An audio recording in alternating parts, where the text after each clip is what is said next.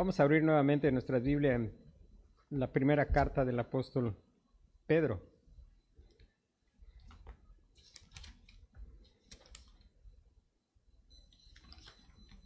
Primera de Pedro, capítulo 1.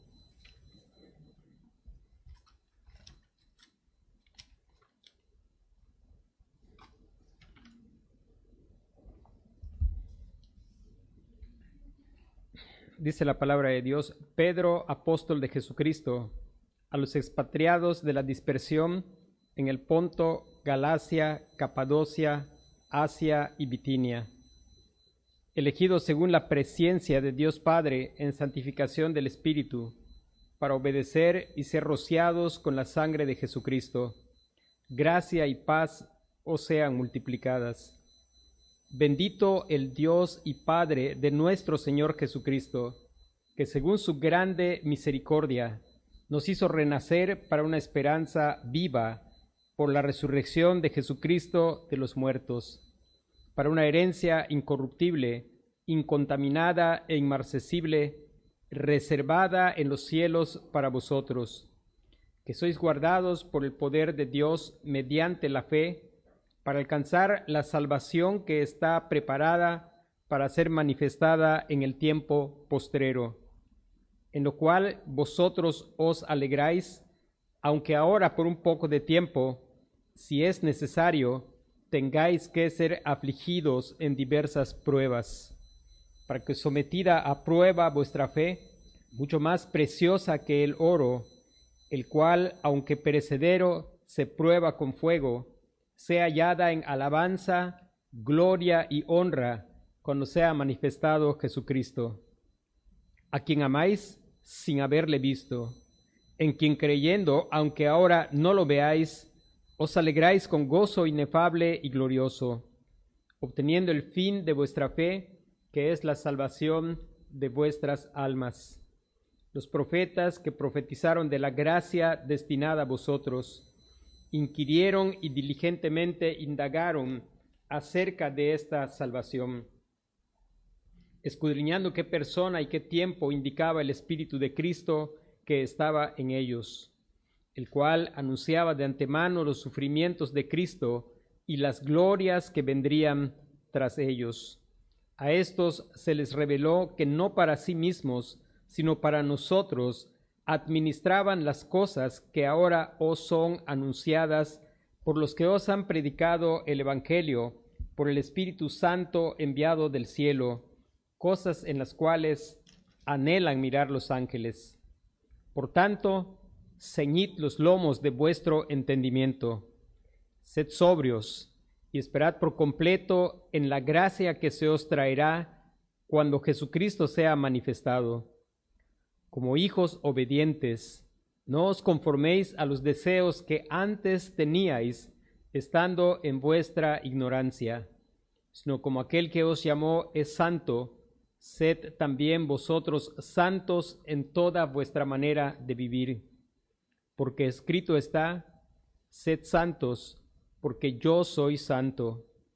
Y si invocáis por Padre a aquel que sin acepción de personas Juzga según la obra de cada uno, conducíos en temor todo el tiempo de vuestra peregrinación, sabiendo que fuisteis rescatados de vuestra vana manera de vivir, la cual recibisteis de vuestros padres, no con cosas corruptibles como oro o plata, sino con la sangre preciosa de Cristo, como de un cordero sin mancha y sin contaminación, ya destinado desde antes de la fundación del mundo, pero manifestado en los postreros tiempos por amor de vosotros, y mediante el cual creéis en Dios, quien resucitó de los muertos, y le ha dado gloria para que vuestra fe y esperanza sean en Dios, habiendo purificado vuestras almas por la obediencia a la verdad mediante el Espíritu, para el amor fraternal no fingido,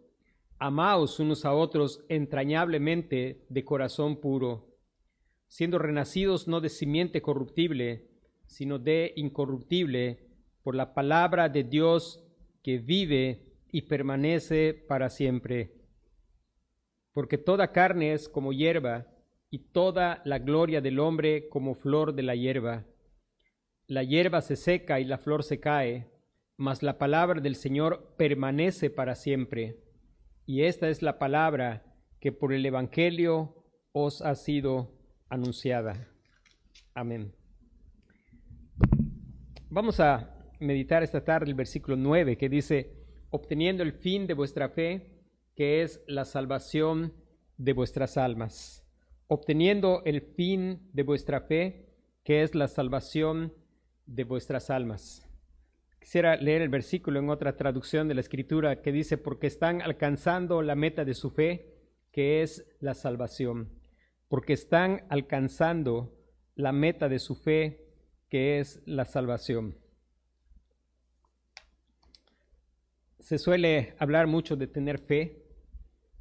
Gente algunas veces intentando animar a alguien dice cosas como lo importante es tener fe. Es muy común decir, pues es importante tener fe, no importa en qué tengas fe, pero es que tengas fe. Cuando nosotros miramos esta carta, y en especial en el primer capítulo, hay un tema que va a estar repitiéndose constantemente y es el tema acerca de la fe. Se le empieza a mencionar desde el versículo 5, donde dice que sois guardados por el poder de Dios mediante la fe para alcanzar la salvación que está preparada para ser manifestada en el tiempo postrero. La fe y la salvación van a ser mencionadas recurrentemente, en especial la salvación se va a mencionar algunas veces de manera clara, así con todas sus letras, salvación, y otras veces de manera ah, implícita. Después, el versículo 7 nos sigue hablando de la fe, dice, para que sometida a prueba vuestra fe, mucho más preciosa que el oro, el cual, aunque precedero se prueba con fuego, sea hallada en alabanza, gloria y honra cuando sea manifestado Jesucristo. Y nuestro tema es la meta de la fe. Dice, obteniendo el fin de vuestra fe.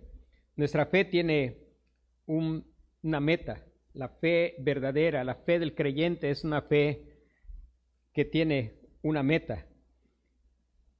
Si nos fijamos en la manera en que dice ahí, obteniendo el fin de vuestra fe, la manera en que está presentado el verbo obtener es un, un presente continuo. Es algo que el creyente ya está obteniendo y es algo que al final va a ser constante hasta que lleguemos a la obtención total de la meta de la fe o del fin de la fe, obteniendo el fin de vuestra fe. Y algo que podemos mirar es el creyente está obteniendo ya la meta de la fe.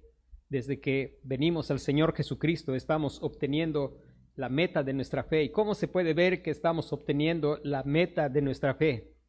Dice en el versículo 8, Dice, a quien amáis sin haberle visto. A quien amáis sin haberle visto. Saber que estamos obteniendo la meta de nuestra fe es que en nuestro corazón comienza a haber un amor por el Señor Jesucristo. Amar al Señor Jesucristo. Nosotros sabemos por la palabra que nosotros le amamos a Él porque Él nos amó primero. Nosotros sabemos que antes de antes de que Dios nos diera el don de la fe, en realidad no amábamos al Señor Jesucristo. Quizá amábamos a un Jesús, la gente habla mucho de, de Jesús y de amar a Jesús. Sin embargo, la mayoría de la gente ama a un Jesús de su imaginación y no, no al eterno Hijo de Dios que ha sido revelado en la Escritura. Esto lo sabemos por la misma escritura, Isaías 53, capítulo 1.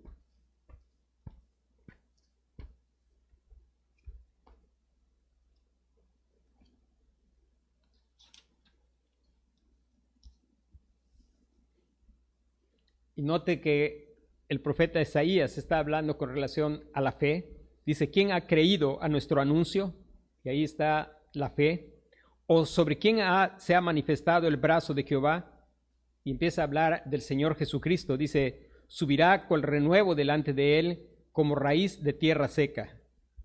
Y la actitud de la humanidad no redimida.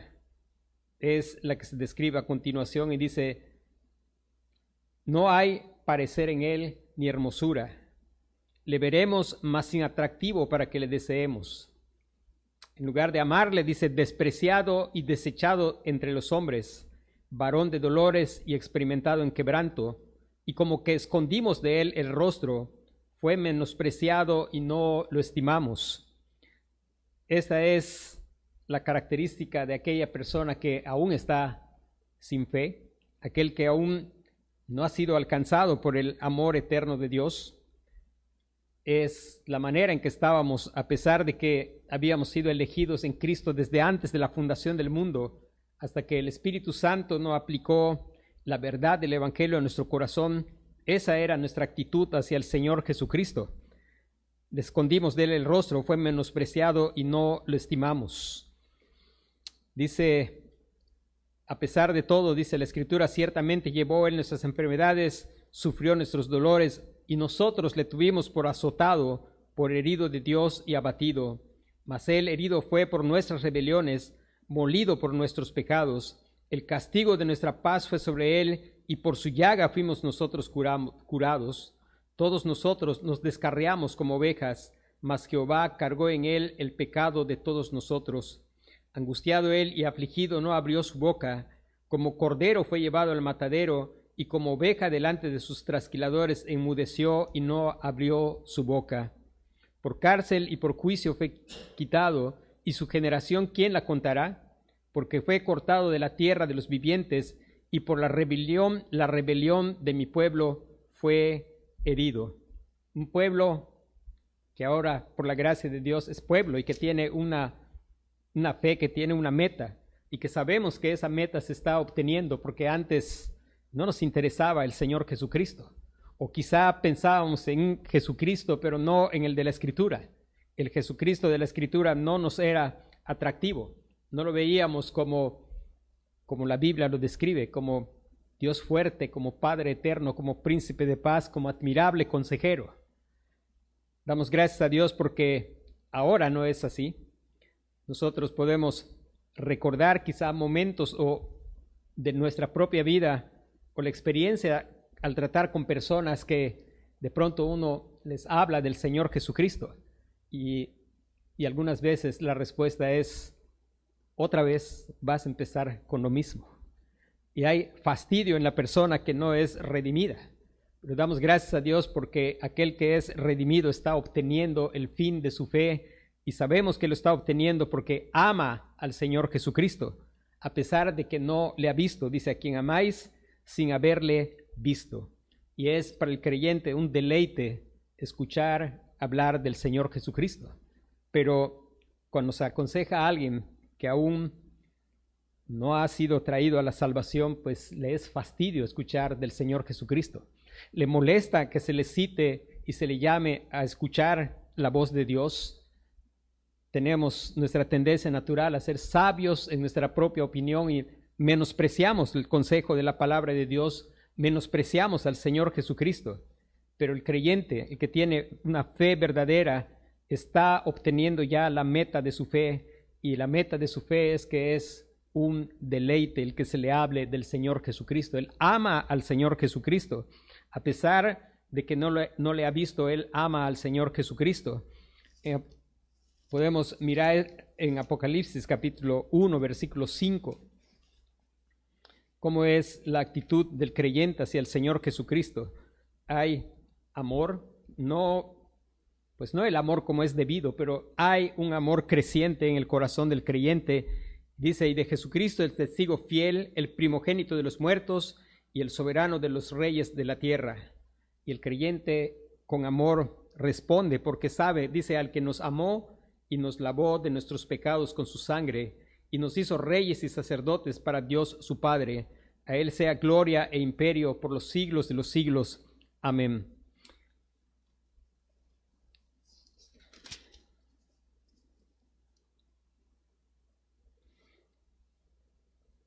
Después de haber leído allá en Isaías cómo era nuestra actitud hacia el Señor Jesucristo, podemos ver cómo el creyente está obteniendo el fin de su fe por el amor que tiene al Señor Jesucristo, un amor que está creciendo después de ser mirado sin atractivo, cuando miramos al apóstol Pedro describiendo a, los escogidos en Cristo, en el capítulo 2 de la misma primera carta, dice a los creyentes, dice, hablándoles del Señor Jesucristo.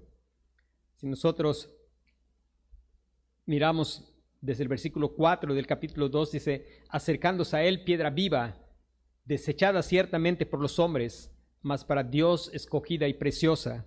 Vosotros también como piedras vivas sed edificados como casa espiritual y sacerdocio santo, para ofrecer sacrificios espirituales aceptables a Dios por medio de Jesucristo.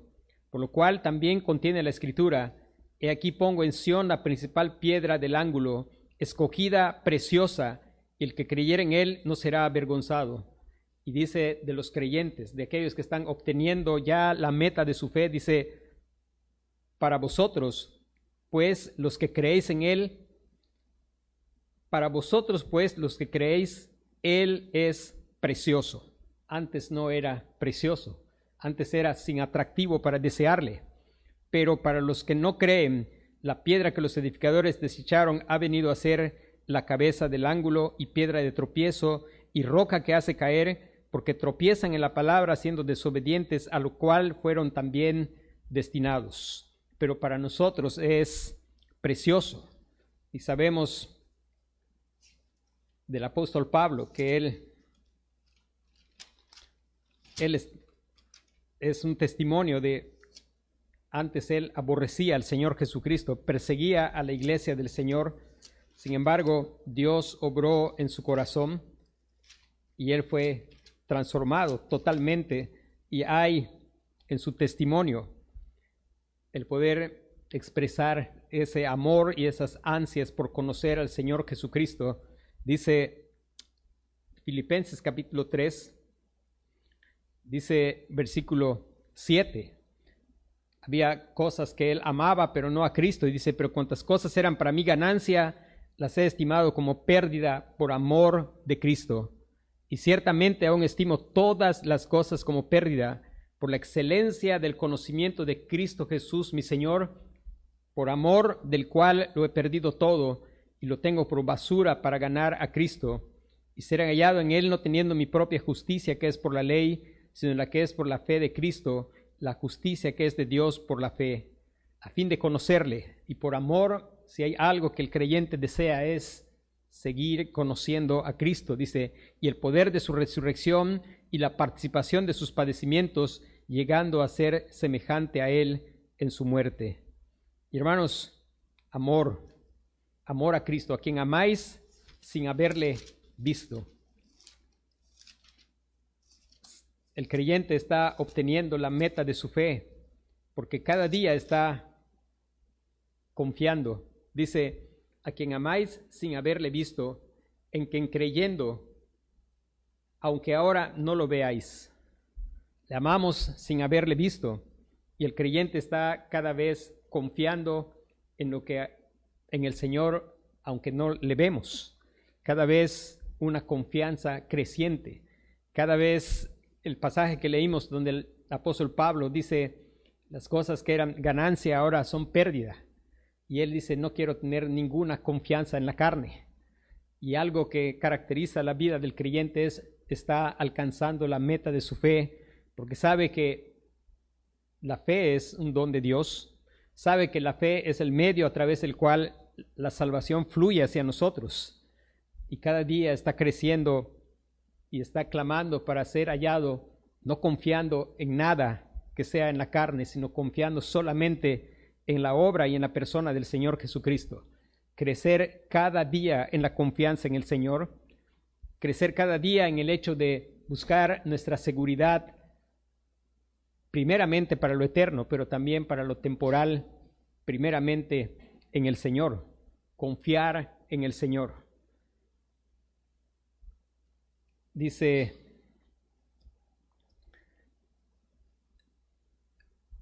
al lugar donde nosotros recurrimos primero refleja dónde está nuestra confianza y que el Señor nos ayude a recordar quién es nuestro proveedor y poder, cuando hay necesidad económica, poder recordar las promesas del Señor y recordar, mi Dios pues suplirá todo lo que os falta conforme a sus riquezas en gloria. El apóstol Pedro al final de la carta anima a los hermanos y les dice, echando toda vuestra ansiedad sobre Él, porque Él tiene cuidado de vosotros. Que nuestra seguridad esté en el Señor Jesucristo, no solo para la salvación eterna, también para la salvación de situaciones temporales. Cuando nosotros pensamos en la enfermedad, tristemente tenemos que recordar que a veces cuando sentimos algún dolor o algún síntoma de enfermedad, muchas veces lo primero que hacemos es pensar en un doctor o tomar un teléfono y llamar al doctor. Y no es que no debamos hacer uso de la ciencia médica, pero confiar, creer en Él, confiar en el Señor para lo eterno y para lo temporal, recordar la verdad de la Escritura. Dice, la Escritura dice, ¿está alguno entre vosotros enfermo? No dice llame al doctor, dice llame a los ancianos de la iglesia y hagan oración por él. Y dice, ungiéndole con aceite, dice, la oración de fe sanará al enfermo. Pero ¿dónde es el primer lugar donde recurrimos? Muestra acerca de dónde está nuestra confianza. Pero el creyente está obteniendo el propósito, la meta de su fe, está cada día creciendo en confiar en el Señor Jesucristo estaba escuchando la voz de Dios que nos llama a poder dar gracias por todo y a poder presentar todas nuestras súplicas delante de Dios en toda oración y ruego con acción de gracias. Dice, por nada estéis afanosos, sino sean conocidas nuestras peticiones delante de Él en toda oración y ruego. Y la paz de Dios, que sobrepasa todo entendimiento, guardará vuestros corazones y vuestros pensamientos en Cristo Jesús, Señor nuestro estamos obteniendo el fin de nuestra fe porque no solamente hay un amor que crece cada día más hacia el Señor Jesucristo y nuestra oración es que cada día podamos amar más al Señor Jesucristo y desear conocerle como lo deseaba el apóstol Pablo, que estamos creciendo, conforme le conocemos podemos crecer en confiar en Él, pero estamos obteniendo el fin de nuestra fe, porque dice os alegráis con gozo inefable y glorioso. Obtener el fin de nuestra fe es poder experimentar gozo aún en medio de circunstancias adversas. Poder recordar, el creyente puede estar angustiado, pero está siempre gozoso. El creyente tiene un gozo que nadie le puede, le puede quitar, porque es el gozo de su salvación es el gozo de conocer al Señor Jesucristo, es el gozo de saber que mis pecados han sido perdonados, es el gozo de saber que el único que puede darme perfecto gozo es el Señor, es el saber que por la obra del Señor Jesucristo nosotros podemos estar en su presencia. Y nosotros podemos estar en su presencia no por la abundancia de nuestra bondad, sino por la multitud de su misericordia que podemos estar en su presencia, allí donde dice el Salmo 16 que hay plenitud de gozo, dice, en tu presencia hay plenitud de gozo, delicias a tu diestra para siempre. Y antes dice, me mostrarás la senda de la vida. Y el creyente está gozoso porque el creyente conoce la senda de la vida. La senda de la vida es el Señor Jesucristo. Él dice, yo soy el camino, soy la verdad, soy la vida. Nadie viene al Padre si no es por mí.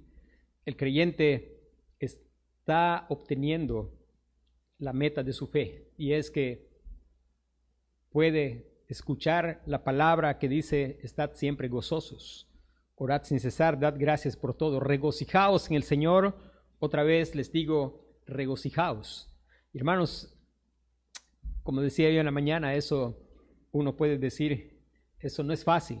Y en verdad para nuestra carne no es fácil. Para nuestra carne es fácil buscar el gozo a donde no está y después estar frustrados. Pero clamemos al Señor que Él obre de tal forma en nuestro corazón que nos dé ojos de fe para mirar que en realidad el lugar donde se halla el verdadero gozo es en la salvación del Señor.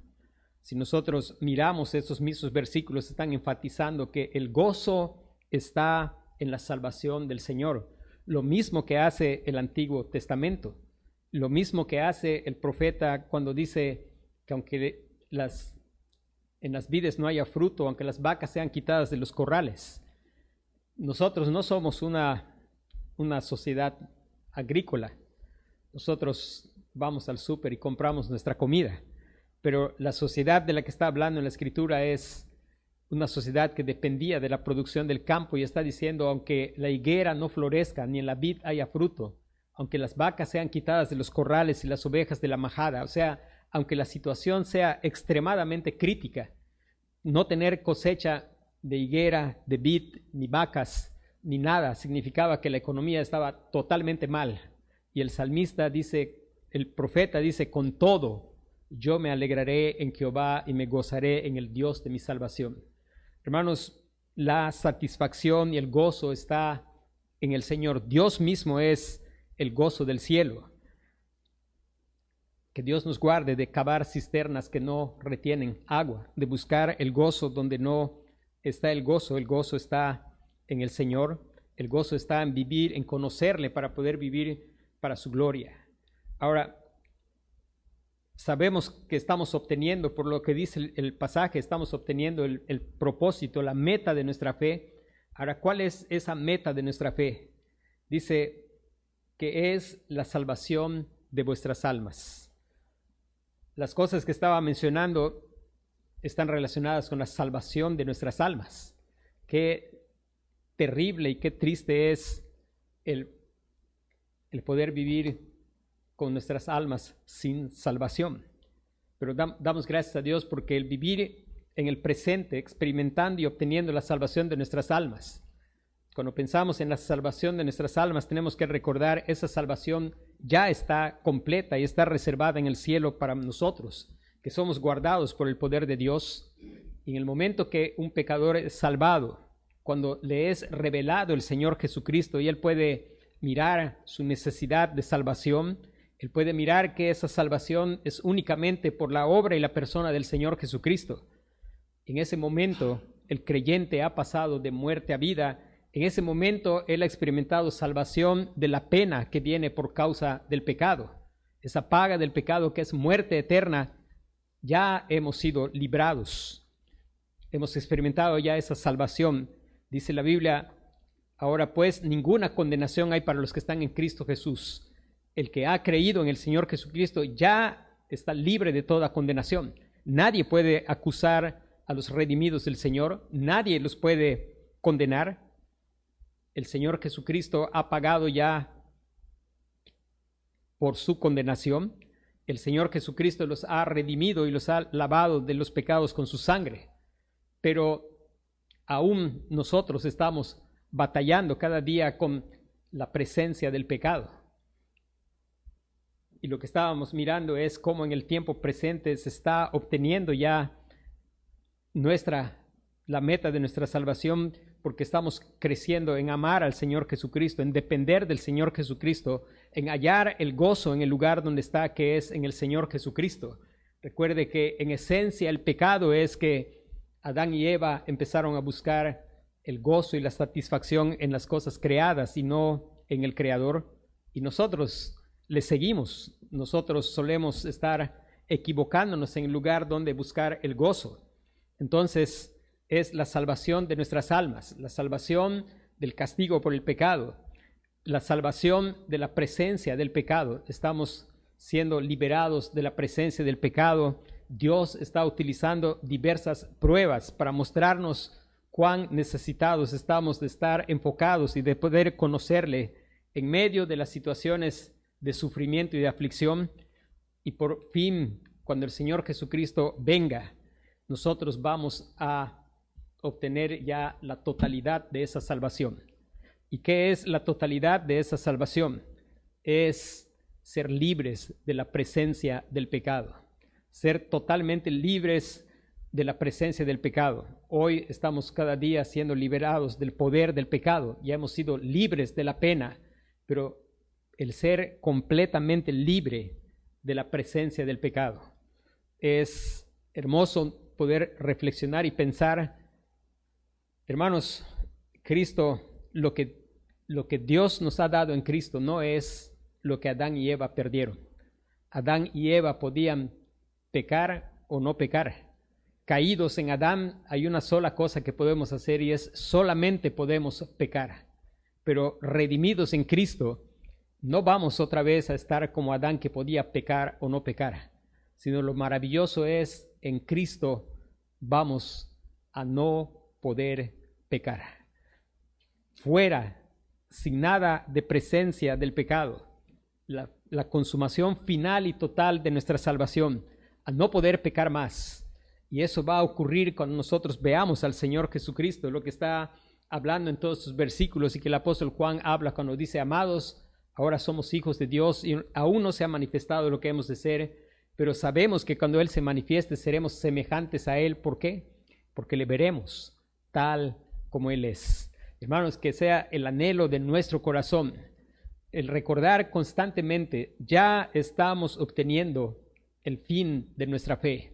Ya, si estás en Cristo, no hay condenación. Ya has sido librado de la, de la pena, del castigo por el pecado. Si estás en Cristo, hoy estás siendo librado del poder del pecado. Estás experimentando un creciente amor por el Señor Jesucristo porque le estás conociendo cada vez más. Estás creciendo en ese amor por Cristo porque le conoces y conocerle se traduce en una mayor confianza en el Señor Jesucristo. No podemos confiar en quien no conocemos. Cada vez que conocemos más a una persona, confiamos más en Él. Y el propósito de la predicación, el propósito de que tengamos la palabra de Dios es para que nuestra fe sea creciente en el Señor Jesucristo, de que Él es digno de ser creído, sus promesas son firmes y el Señor no solo tiene poder para prometer, sino para cumplir cada una de sus promesas. El Señor cumple cada una de sus promesas. Hermanos, eso nos libra del poder del pecado yo voy entendiendo a dónde está el gozo, voy a experimentar liberación del pecado, porque pecado es buscar el gozo en otro lugar que no es Dios. Cuando yo voy creciendo en confiar en el Señor, más que confiar en mis recursos económicos. Cuando yo voy creciendo en confiar en el Señor, más que confiar en los recursos científicos o confiar en mis propias fuerzas, estoy siendo liberado de la idolatría del corazón.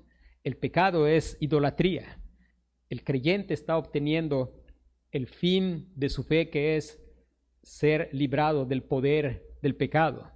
Pero nuestra esperanza, hermanos, es ver a Cristo y ya no poder pecar más, porque seremos, experimentaremos la salvación plena, experimentaremos el ya no tener más relación con el pecado, ser libres de la presencia del pecado, ver al Señor Jesucristo y como dice el apóstol Juan, seremos tal y como Él es. Y recuerde que ese es el mayor bien que se le puede hacer al creyente. El propósito de la fe es la salvación de nuestras almas. Y la salvación de nuestras almas es ser como el Señor Jesucristo. Recuerde, y sabemos que a los que aman a Dios, todas las cosas les ayudan a bien. Todas, absolutamente todas porque Él está gobernando todas esas cosas para nuestro bien, para darnos una fe más preciosa que el oro, pero sobre todas las cosas, dice, y sabemos que a los que aman a Dios todas las cosas les ayudan a bien, esto es, a los que conforme a su propósito son llamados. Dice, porque a los que antes conoció, también los predestinó para que fuesen hechos conforme a la imagen de su Hijo. El mayor bien que se le puede hacer a un escogido de Dios es que sea libre de la presencia del pecado por ver al Señor Jesucristo y ser como Él es, como Él, es, Él es santo, sin ninguna relación con el pecado. Que ese sea el anhelo de nuestro corazón. Y la pregunta es, ¿tienes esa fe preciosa que es don de Dios? ¿Tienes esa fe preciosa que es la que el Señor pone en el corazón de sus nuevas criaturas? Tienes esa fe preciosa que está obteniendo ya el fin de su salvación, que está cada día creciendo en amar al Señor Jesucristo, porque está cada día conociendo al Señor Jesucristo, porque Dios se sigue revelando en el Señor Jesucristo y sigue dándote ojos para ver al Señor Jesucristo. Está Cristo pareciéndote lo más precioso. Está siendo Cristo para ti admirable consejero, Dios fuerte, Padre eterno, príncipe de paz. Está en Él toda tu confianza para tu salvación y no estás confiando en absolutamente nada que tú puedas aportar. porque recuerda algo, Dios solo acepta lo que Él provee. Si tú vienes trayendo algo para tu salvación que viene de ti, cuidado, Dios no acepta nada que Él no provea. Y Él acepta únicamente lo que ha provisto en el Señor Jesucristo. Él ha provisto en el Señor Jesucristo la sangre que nos puede limpiar de todos nuestros pecados. Él ha provisto en nuestro Señor Jesucristo una justicia que es mayor que la de los escribas y fariseos. Él ha provisto en el Señor Jesucristo justicia. No tenemos más necesidad de tratar de justificarnos o de echar culpa a otros. Podemos venir y confesar nuestros pecados. Y Él es fiel y justo para perdonar nuestros pecados y limpiarnos de toda maldad.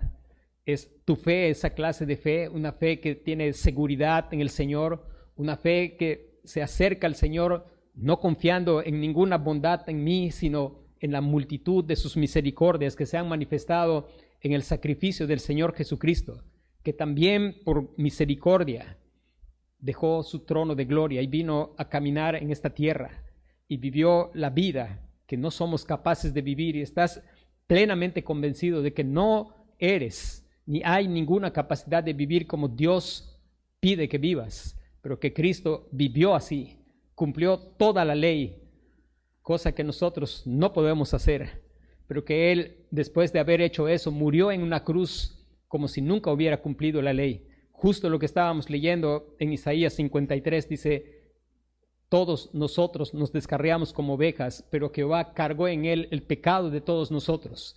Estás confiando que Él llevó tu castigo, que Él murió tu muerte, que nosotros debimos haber muerto en esa cruz, pero Él ocupó nuestro lugar. Estás confiando que el Padre descargó en él su ira por causa de nuestros pecados, que el Padre lo abandonó en esa cruz por causa de nuestros pecados, y estás confiando en que Él dio satisfacción a la justicia, por eso Él está vivo. Por eso nuestra salvación, dice Pedro, que es por la resurrección de Jesucristo. Ahí, como dice, para una herencia incorruptible, incontaminada e inmarcesible, dice Vamos a, mirar el versículo. Dice, bendito el Dios y Padre de nuestro Señor Jesucristo, que según su grande misericordia nos hizo renacer para una esperanza viva por la resurrección de Jesucristo de entre los muertos. Estás, has creído ese bendito evangelio, donde no hay mérito en el hombre, donde el hombre es depravación total, pero donde Dios ha hecho todo para su salvación y su justicia está satisfecha por la obra del Señor Jesucristo.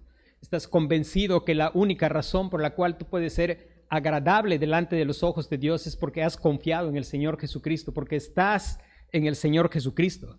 Que la única razón por la cual puedes ser aceptado delante de Dios es porque Él te ha hecho renacer por la palabra de verdad, porque tu corazón se ha rendido ante la verdad de la palabra de Dios, de que no hay nada en nosotros que pueda ser agradable delante de Dios, sino como dice el mismo Dios, dice, hablando de su Hijo, dice, este es mi Hijo amado en quien tengo toda mi complacencia.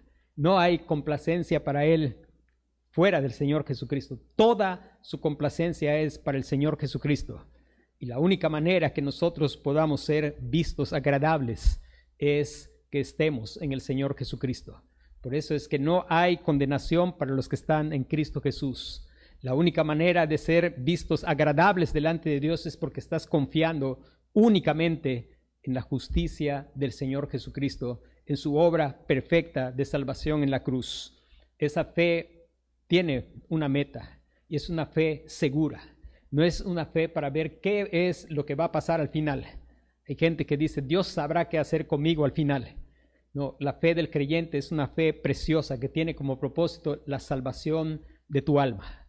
Y entonces podemos cantar con gozo, podemos estar gozosos a pesar de lo que pase.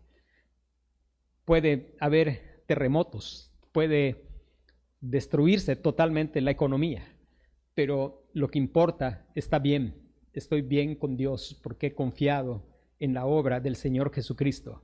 Y eso motiva mi corazón para amar cada vez más al Señor Jesucristo, aquel que nos amó y nos lavó de nuestros pecados con su sangre. La fe verdadera tiene, tiene ese, esa meta y se está obteniendo. Quiera el Señor que sea una realidad en la vida de cada uno de nosotros, el tener esa fe verdadera. No la trates de producir. Nadie de nosotros puede producirla. Clama al Señor que te dé el don de la fe. Recuerda, por gracia sois salvos por medio de la fe y esto no es de vosotros, es un don de Dios, no por obras para que nadie se gloríe. No es por obras, sino por la obra del Señor Jesucristo. Vamos a, orar.